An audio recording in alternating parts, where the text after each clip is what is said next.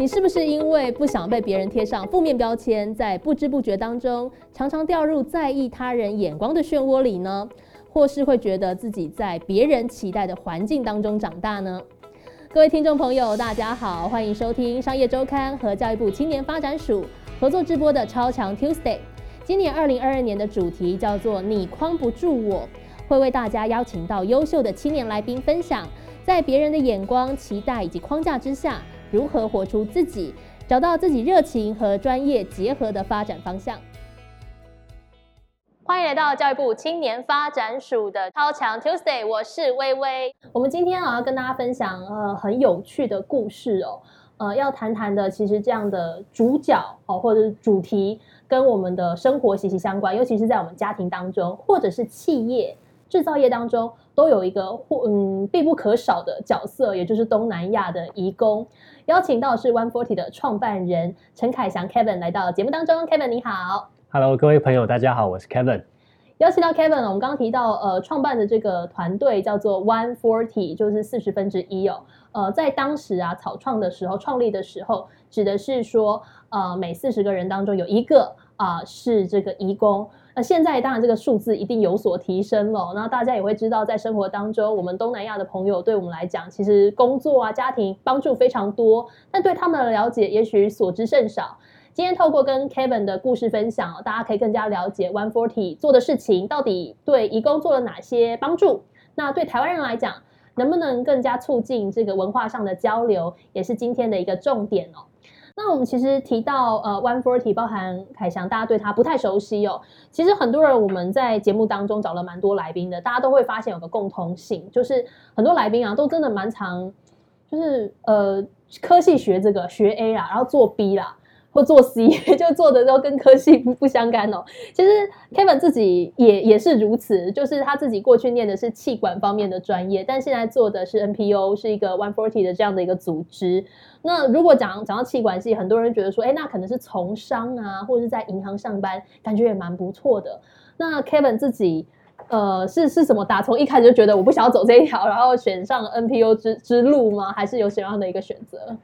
其实，在大学快要毕业的时候，那个时候我就在思考说，那我未来的理想生活是什么？想要做什么样子的工作？想要遇见什么样子的人？想要过上什么样子的生活？对，那其实那个时候我发现到说，哎，有一个群体叫做非营利组织，那有一群人叫做非营利组织工作者。对我来说，那是一个对快要毕业的我来说是一个很向往的工作。我看到了很多书籍在讲说，哇，这一些非利组织在世界各地，那透过自己的专业来服务社会，来帮助一群需要需要帮助的人。对我来说，那是一个很梦幻的工作，因为我也希望自己有一天能够用自己的专业，然后来真正来让这个社会变得更好。所以就开始在想说，有没有可能我自己也成为一个非利组织工作者？对，那当然，在大学快要毕业的时候，那个时候其实从来没有想过说未来自己会创办一个非营利组织。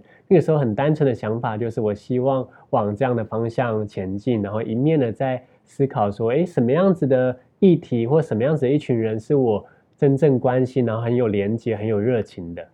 是我们想说对这个各种议题的关心哦，其实方向真的很多啦。呃，就像刚刚讲，我们关注的是东南亚移工。那 Kevin 自己是什么时候才觉得说啊，那我就想要做跟东南亚移工相关的？因为毕竟当时这个 Kevin 要毕业的时候，我想这个议题在台湾并不是一个很这个话题性很足够的一个领域。其实大学毕业以后，我留了一段时间给自己，很像是一个 gap year。嗯，对，那我就希望说，我可以到世界各地去看看，说，哎，这些非利组织实际上怎么样工作，还有探索不同的议题方向。所以，像我先到了印度去一个非利组织当志工，对，那负责当地贫民窟小孩的一个照护计划。那后来我又到了菲律宾，那也到了另外一个组织做志工。其实是在菲律宾的时候，我认识了很多当地菲律宾的朋友。对，其实他们那个时候，因为我是算是外国人嘛，在那边，那其实跟他们也处的蛮好的。那他们还会关心我说要怎么样子搭公车啊，会不会迷路啊？很亲切。对，教我一些当地的菲律宾文，叫 Tagalog。对，那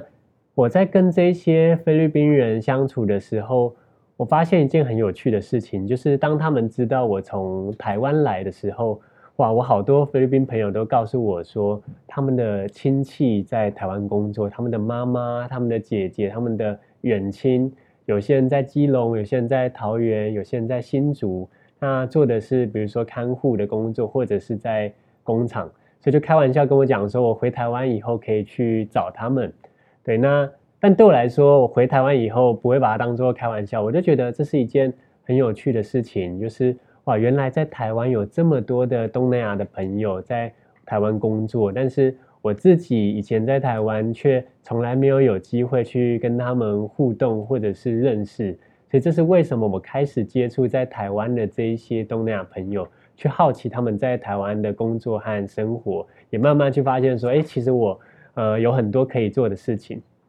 哇，刚刚大家讲说是，其实很多年轻人这样，大学一毕业之后，可能就会去国外，有机会的话，可能去自己有兴趣的地方啊，闯荡个几年，可能也没有什么固定的目标，就先走走再说。其实很多人在大学这个时期还是蛮迷惘的，因为一方面刚刚讲到说，可能大四了啊，这个学位也快拿到手了，但不晓得自己下一步怎么走。那 Kevin 当时候有那种人家俗称的那种迷迷惘期嘛，很多人迷惘到一种到过头之后就觉得说，哎呀，一毕业就赶快先找个工作去做，因为就是会觉得有一点压力。但是你好像还是比较和缓的，可以慢慢去探索这样。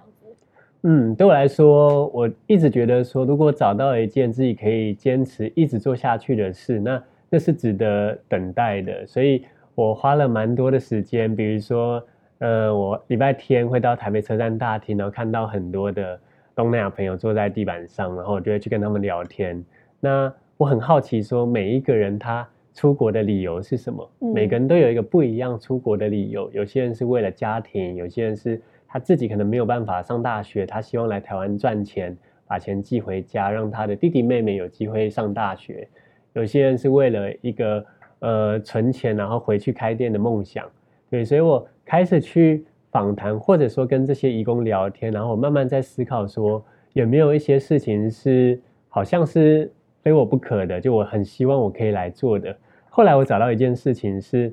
哎，我自己是气管系毕业，那原本我觉得好像我跟我自己的科系好像哎越走越分离了，但是在透过跟这些义工聊天的过程中，我发现说很多义工他在台湾很努力的工作存钱，然后。好不容易存到一笔钱以后，他希望回到自己的家乡，比如说印尼或菲律宾去开一个小店铺。嗯，有些人想想开杂货店啊、餐厅、咖啡厅，或者是一些比如说衣服店之类的，但不知道怎么样开。所以在那一个 moment，我就在想说，有没有机会我运用自己学到，比如说气管系那一些很基础的，怎么样子去计算成本，然后计算利润，怎么样去行销，有可能来。教这些义工在台湾，他可以协助他们做准备。那不要让他们回去以后把辛苦赚的钱都一下子又赔光光，又要再回来台湾。所以等于是我找到了一件好像我自己可以做，而且其实对于义工来说很需要，而且在这个社会上又没有其他人在做的一件事。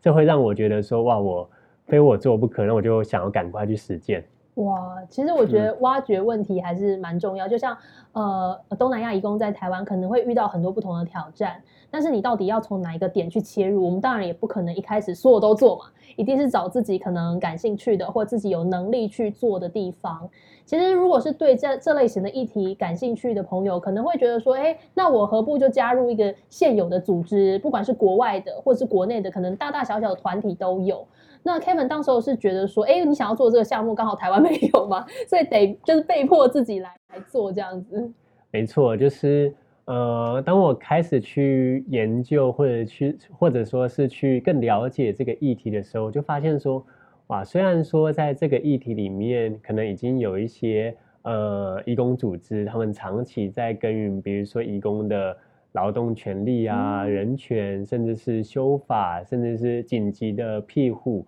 对，但是我发现还有一大群义工，他可能没有遇到一些很紧急的状况，但是他们刚来到台湾以后，他们有学习的需求，他们可能遇到了语言的障碍。刚到台湾，然后不会讲一句中文，嗯，那进到家里面当看护的时候，可能他跟他的照顾的阿公阿妈，或者是跟雇主之间就有很大的。误会、误解，或者是沟通不良，那这样其实也造成了在照护上就的风险。那我就看到说有这么高的学习需求，我就发想说，能不能在台湾有一个专门针对东南亚移工所开设的移工学校？那这样子的一个小目标，其实就是从一堂课一堂课开始累积，所以就希望说，哎，有机会创办一个属于自己的非营利组织来做这件事情。那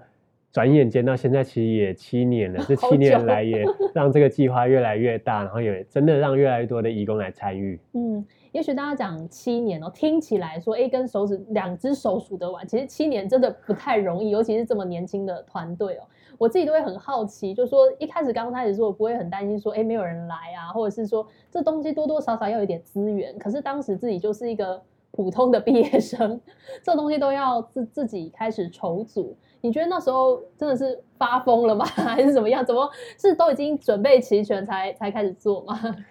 现在回头来想，会觉得说好像真的没有想那么多，因为其实就是看到一件自己很想要去达成的事情。那当然不只有我一个人，我觉得有很重要的一个重点是，一定是一群人才有办法去推动一个计划去实现。所以当时其实我也找了几位志工，我们就。几个志工，有些人还是大学生，有些人在工作了，但是利用周末的时间，我们就一起来研究说要怎么样设计给义工的课程。那我还记得说，其实我们也不知道说到底会不会成功，开了课以后 会不会有义工来上，但是我们就准备好以后，我们就印了传单。我还记得我们花了每一个礼拜天，我们都去台北车站大厅去发传单。然后，但其实一开始当然是很挫折的，因为其实。对这些义工来说，他们也觉得很奇怪，怎么会有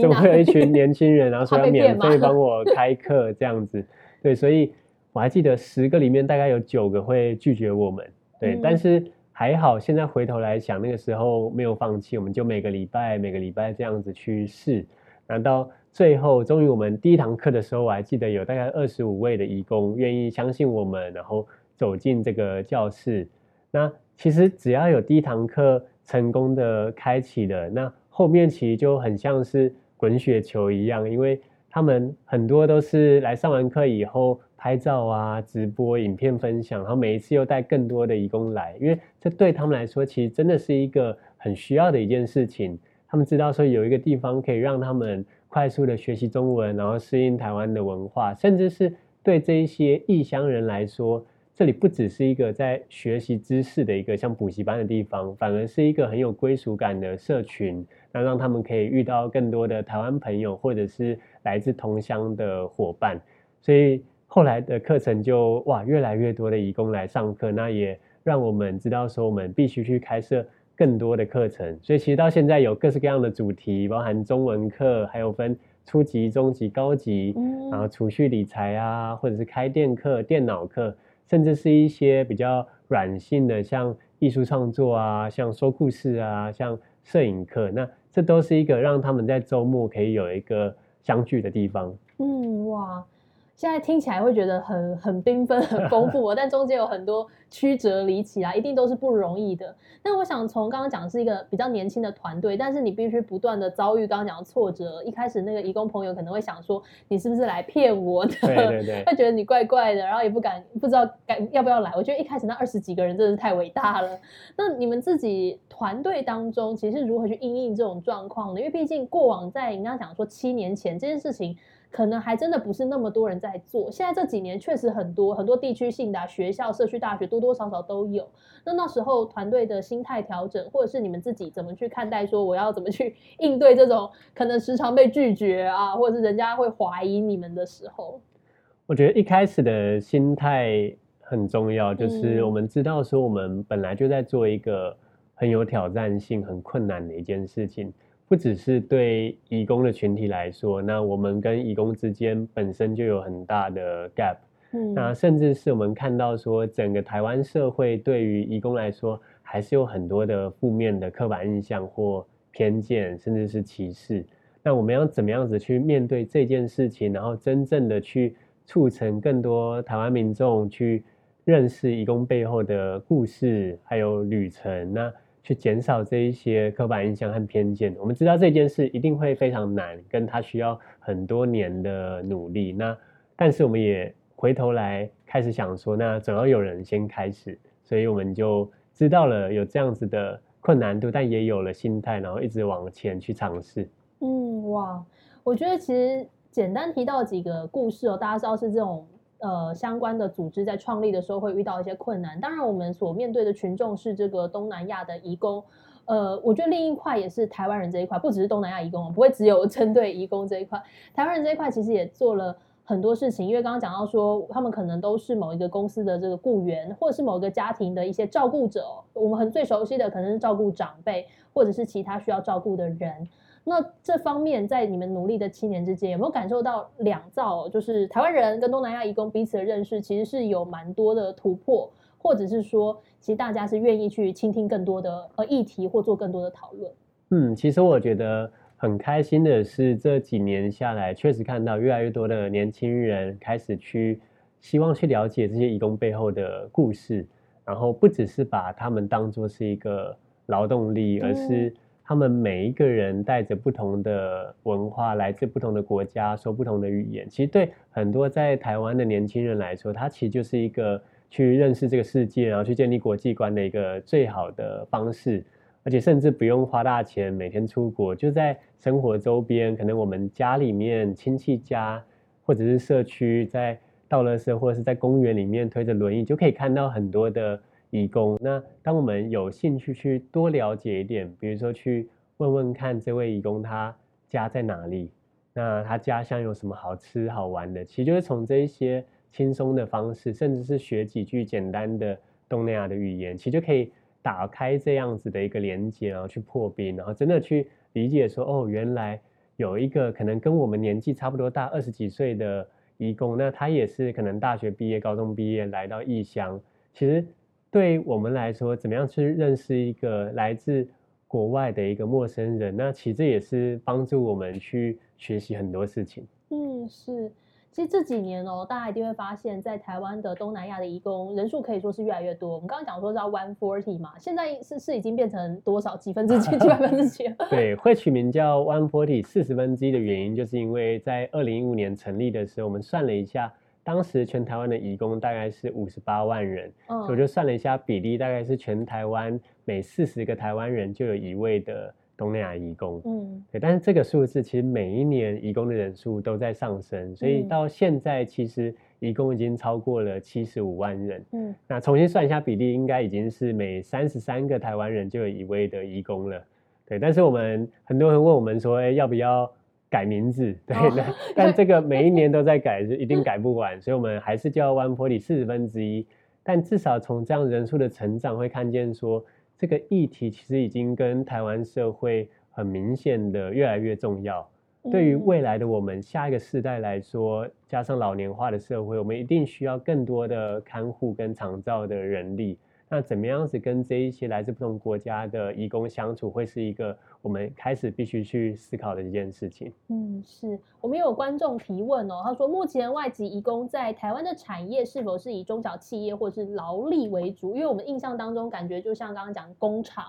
或者是我们在家庭当中的照护需求比较多一些。嗯，确实就是。移工在台湾目前主要做三大领域的工作，那最常见的就是我们一般家庭看护，你会在公园啊，在亲戚家，在社区看到他们在推着轮椅照顾老人家。对，那其实第二块就会是所所谓的工厂，那其实不只是中小型的企业的工厂，其实很多的上市公司，它的工厂里面其实有几千位的外籍劳工，很多哎，这样蛮多。对，所以其实。这些义工提供了很多我们台湾企业的基层的劳动力。其实现在也越来越多的企业开始去思考，说很多企业在做企业社会责任 CSR，想要回馈公益、回馈社会。其实很多的企业也慢慢开始去思考，我要怎么样子来关怀我企业里面的这些义工，甚至是不只是以关怀的角度，就是怎么样子让他们可以在工作的时候。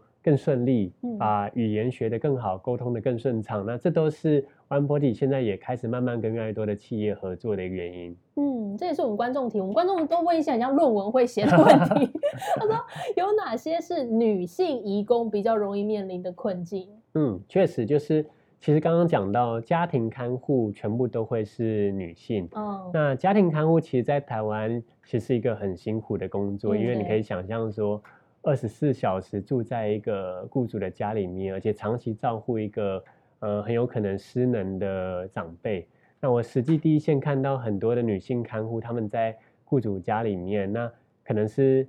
必须半夜睡在长辈的旁边，甚至嗯没有一个自己的房间，然后长期的二十四小时这样子照顾，很多时候半夜可能阿公阿妈要起来上厕所，要翻身。那对这些看护来说，还有另外一个很大的困境是，比如说这些外籍看护他没有受到劳基法的保障，所以嗯其实很多人放假放的很少。哦那你可以想象说，很多看护他一个月才放一天的假，甚至是三个月才放一天的假。那这三个月每天每天这样子照顾他，其实是很难想象这样子的心理的压力，还有身体的劳累的。所以这个也是我们开始在思考说，怎么样子让这一些看护他在雇主的家中可以有更好的沟通和互动。所以这也连接回湾坡里在做的事情。刚刚讲到义工学校，除了义工他放假的时候可以来我们这边上课以外，我们现在也针对这一些在家庭里面他可能住的比较偏远，他没有放假这些义工，我们会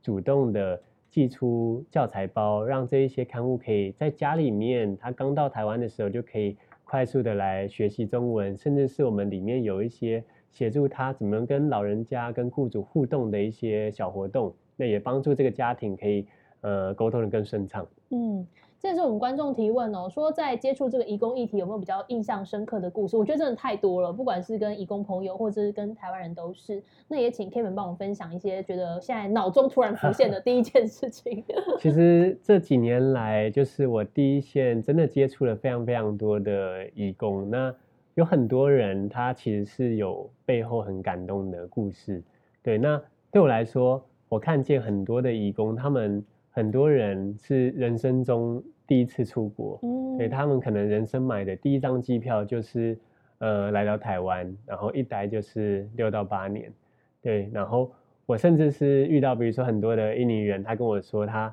家里可能在印尼的乡下，嗯，他连印尼的首都雅加达都没有去过，就先来，台湾然，后就买了一张机票就来到台湾了。但是你可以想象说，要怎么样子在语言不通又不认识半个台湾朋友，然后离家这么远，然后这么久，对，那其实这段路程是很辛苦的，也很需要勇气的，对。但我却可以看到说，很多的移工他在台湾，即便他工作很辛苦，他还是很乐观，然后很正向的去努力存钱，然后把每个月薪水几乎是四分之三的薪水都会寄回家。然后当我问到他们未来的梦想的时候，很多义工会讲到的不只是他们自己的梦想，他们是讲到的是他希望他为他的家庭、为他的家人、兄弟姐妹一起去改善他们的生活。所以这对我来说是大部分的义工都有这样子的一个跨国的旅程，然后他们有这样子的目标。嗯。但是其实在这当中也遇到了一些特别有故事的义工，就是当我们呃从义工的角色去看他们的时候，他们可能是看护，他们可能在工厂工作，但是当我发现帮我们把义工的这个工作身份拿掉的时候，我看见很多的义工他们是很多才多艺的，有嗯。些人是很厉害的小说家，写了好几本小说跟诗集，哦，那么厉啊 害，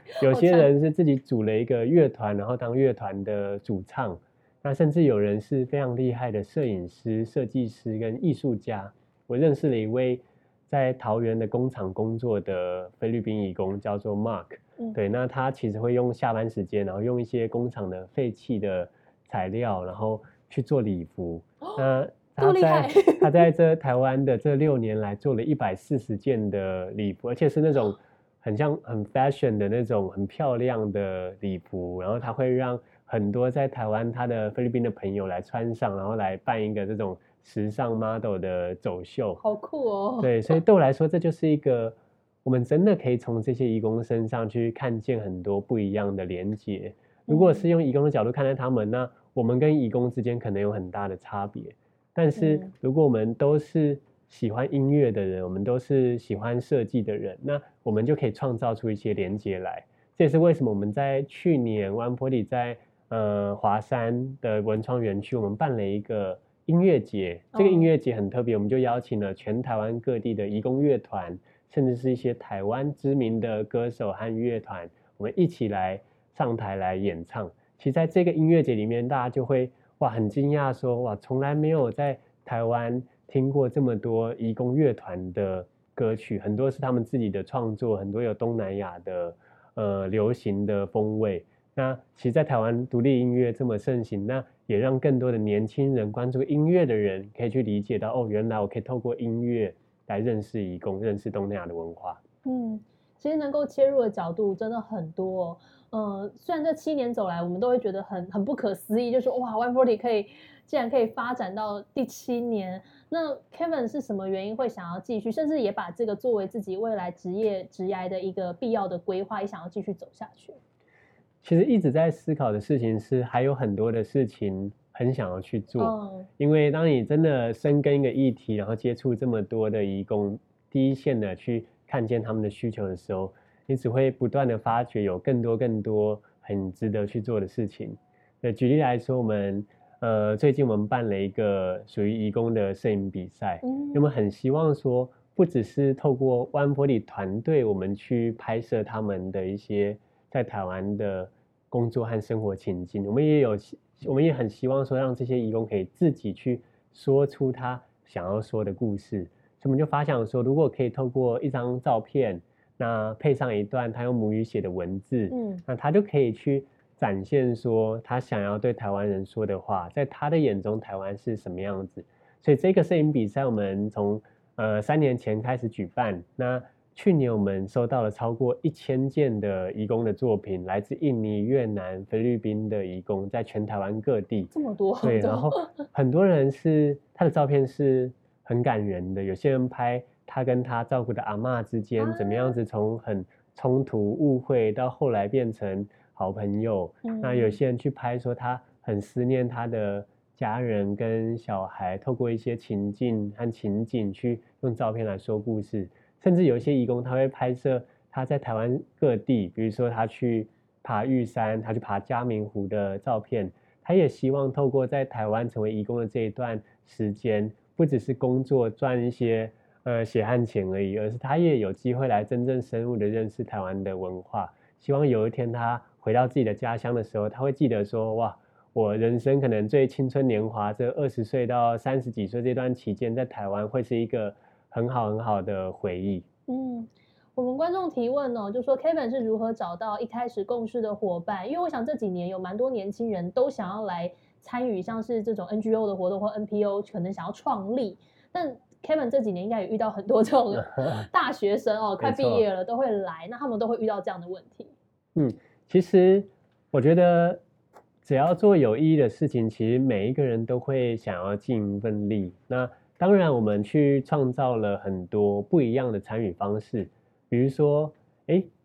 成为一个全职的非营利组织工作者，这当然是一条路，但它确实也是一般在大学生在毕业的时候比较少人选择的一条路。那它其实也很有价值，然后也需要很高度的专业，甚至是也有很好的职业发展。但是我们也去创造了很多，比如说用实习生、用志工来投入的机会。所以，像我们每一年有招募大约四十位到五十位的志工，他的年龄层其实很广，从大学生到研究生到工作者，甚至是到三十四十岁的比较有经验的这些工作者，他们都可以透过在周末，可能每个月花上一天到两天的时间来参与完玻璃，参与我们的计划，一起走进义工学校，然后来协助义工。比如说学习中文啊，学习电脑，或者是协助他们适应台湾的文化。对，那这一些性质其实都是一种，我可以用不同的方式来参与，我可以用我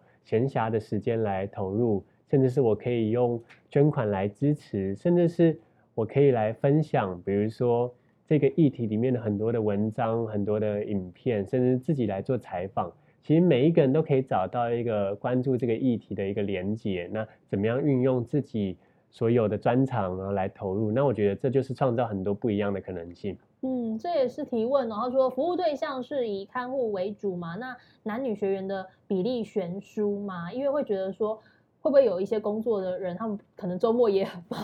没有办法来？对，其实，在我们的义工学校里面，我们有分成实体的学校。那实体的学校在台北，嗯，那确实是以看护为主，因为在台北比较多的比例是家庭看护，嗯，那看护又大部分是女性，对，所以我们在实体的学校里面，大部分是女性的义工来这边上课。但是我们也发现说，就是当我们做了这个义工学校两三年以后，我们就收到了很多很多义工的来讯，他们就告诉我们说，哇。他们可能就是住得太远了，没有办法来台北，甚至是他没有放假，所以我们其实就开启了一个呃 One Forty 的线上学习平台。对，它的名字叫做 Sekolah One Forty。Sekolah 是印尼文，叫做 school 的意思，就是义工的学校的一个 YouTube 频道。那在这个频道里面，我们就从呃大概五年前开始，我们就持续的在拍片。我们团队有一个影像团队，我们也一直在。拍摄，比如说印尼母语的一些学习中文啊，认识台湾的影片，所以到现在我们拍了三百多支的影片。好多。这个影片，对，就是其实也蛮出乎我们意料的，就是很多的义工会用手机有网络，他就来看这个影片呢，会分享出去。所以到现在其实已经有七万多位的义工在我们的频道上面了，我们也诶默默的成为了一个 YouTuber，所以持续的 在产出影片，这也是我们一开始没有想到的事情。嗯，哇。所以真的是推荐一下，就是我们的这个朋友，就如果周周边啦有这义工朋友，他缺缺乏资源的，推荐 One Forty 给他。然后我觉得台湾的朋友也是，就是如果喜欢这个议题，关心台湾义工的议题的话，其实 One Forty 有非常多参与的活动。你们做的项目真的很多哎，未来有没有什么下一步的一个计划？因为感觉那个扩增的服务项目越来越多元了。嗯，其实我们呃也一直在跟。企业的工厂合作，对，因为刚刚有谈到说，其实还是有很多的义工，他们是在企业工作，在工厂里面呢，在第一线的呃劳动力来提供。对，那我们就看见说，有越来越多的企业，他开始去关注他们工厂里面的义工要怎么样让他们有更好的适应跟呃语言的沟通，所以我们现在会直接进到企业里面，帮这些企业的义工来培训。甚至是会跟这些企业一起来规划，像呃企业社会责任的一些行动跟专案，比如说像高雄有一家企业，我们帮他规划了一个他针对他自己义工的一个像梦想实践的小计划，就他们提供奖学金，然后让义工自己来提案。所以像有的义工他提案说他很想要成为画家，他希望可以利用工作之余周末的时候来呃。有画笔，然后来上课，然后来创作，所以他就提案通过，所以公司就支持他来完成他的在台湾的小梦想。所以我相信说，全台湾有这么多的企业，然后有这么多的义工，我们都可以来实践这些怎么样来善待义工，那真的让台湾可以成为一个更多元友善的一个社会。嗯，其实这些互动不会是单方面的，不要想说，哎呀，是因为他们来这边工作，所以要了解台湾的文化。呃，其实我们的生活真的是蛮需要义工的帮助，尤其在疫情期间，会不会也感受到说，我们真的那个缺工问题啊，或者是家庭照护的需求，其实蛮多，真的就是仰赖义工朋友。对，其实像这两年疫情的原因，那整个台湾社会缺工，那很多的义工进不来，那其实也是在这个时候才更让我们去反思说，哇，台湾的社会其实已经不能没有义工了，有。太多的人需要照顾长辈，那需要这一些外籍的看护，然后来投入，甚至企业也都缺工，所以这是一个很好的时机点，让我们去再一次的思考说，移工对台湾社会来说，他其实已经不只是一个过客，他不只是一个外国人来了就走，而是移工其实支撑了台湾很重要的社会的运作。那我们怎么样子来跟他们在未来长期的共处？那这都是。身为年轻人，我们就可以开始去思考的一件事情。嗯，那还是想问一下 Kevin 哦，就说做了 One Forty 之后，假设啦可以重新选择，你还会选择创业吗？还是说直接就加入 NGO？呃，当然会，